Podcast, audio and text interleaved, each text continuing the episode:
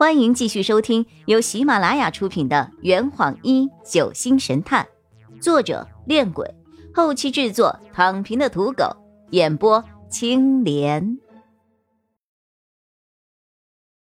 第二百一十二章，凭空消失了。这名假扮白小霜的女子，正是在圣葵村与我有过两面之缘的孙可怡。真的是你！张璇急得咬牙切齿，他举起长枪，再次投入了战斗。太快了，我没有看清刚刚发生了什么呀，阿洛！我焦急地扯着阿洛的袖子。洛佩一边盯着战局，一边解释：“孙可一另一只手拿着短剑挡下了星辰的攻击，但却被张璇用匕首划下了假面。现在。”局面好像发生了一些变化。我再次看向了战场，不知是何缘故，孙可怡的战斗力突然急剧上升。他左手持剑，右手持鞭，将张璇和易星辰打得连连后退。孙可怡用长鞭击开易星辰，然后迅速靠近张璇，手持短剑猛地向前一刺。张玄为躲避这一致命一击，抽身后退，却不料孙可怡突然使出了另一记回身踢，将张玄踢出了数米远。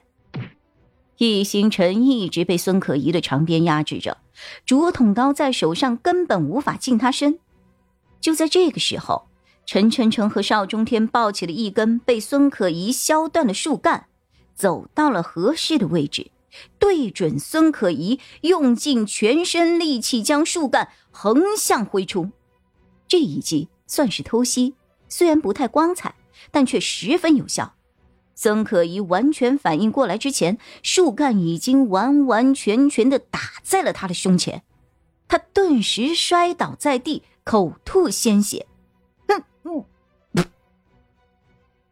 我激动的叫了声：“哈！我明了，我明了！”洛佩脸上的焦虑却丝毫不减，难说。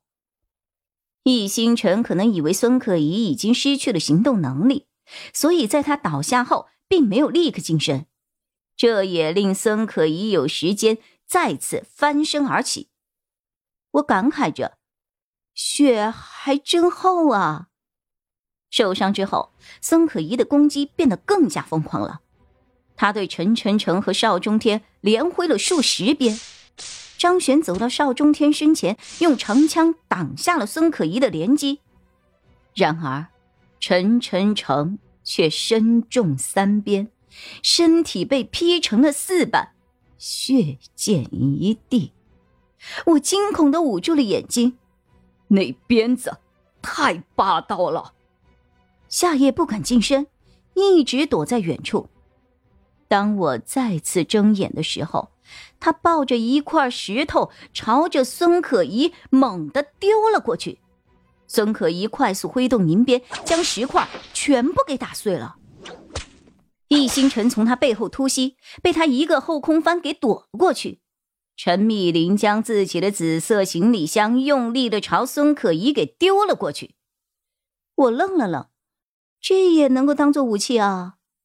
孙可怡挥舞银鞭攻击行李箱，然而陈密林的行李箱的质量出奇的好，银鞭抽在上面跟打铁一样，只留下了两道轻微的划痕。最终，他将行李箱一脚踢到了旁边的树上。阿洛，怎么办？他太厉害了，照这样下去，我们非得全军覆没了不可啊！别担心。星辰能打赢他。洛佩打开伞刀，将刀刃和伞布分开，然后将打开的伞布以飞镖的形式掷给了易星辰。易星辰，接着！听到洛佩的呼唤后，星辰一个翻身接下了飞来的伞布。看到这一幕，孙可怡的银鞭疯狂的向他杀了过去。易星辰以伞布为盾。轻松的扛下了孙可怡的所有攻击。哇，阿洛，你这把伞多少钱买的呀？我激动的跺脚。洛佩骄傲的说：“我这把伞也是用界内的材料制成的，自然有些特殊的属性。易星辰有了盾之后，战局立刻朝我们这边倾斜。他一手持刀，一手持盾，顷刻间便拉近了与孙可怡之间的距离，杀进了对方的防御范围。银鞭抽在伞布上，没有留下任何的痕迹。易星辰以此防住了孙可怡的所有攻击。距离拉近后，孙可怡瞬间处于劣势。在易星辰的几轮攻势之下，他身上已经是伤痕累累。易星辰一个转身踢，将孙可怡给猛地踹了出去，后者再次倒地，又吐出了一口鲜血。易星辰一个翻身跃起，举起竹筒刀，用力的朝他劈了下去。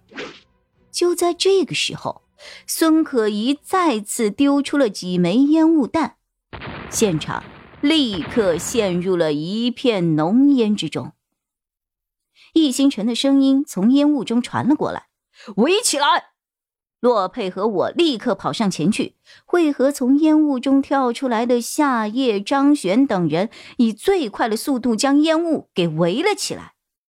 张璇跳到我的身边，咬牙着：“这次绝对不能让他逃了。”然而，在我们围住了烟雾之后，没有任何人从烟雾中逃出来。五分钟后，烟雾完全散去。树林中只剩下了陈晨成的尸体、几根断裂的树干、碎石块、一把锋利的短剑和陈密林破裂的行李箱，并没有孙可依。孙可依消失了，就在我们的面前。大家目瞪口呆的看着眼前发生的这一切。夏夜开了口：“你们有谁看到他逃出来了吗？”大伙儿纷纷摇头。我们搜索了四周，不仅没有发现孙可怡，甚至连一丝血迹都没有看到。真是奇了怪了，难道这个家伙还会飞天遁地不成？这坛已经喝完了，呵你猜出凶手是谁了吗？啊，老板，拿酒来。呃呃，更多精彩，请关注青莲嘚不嘚。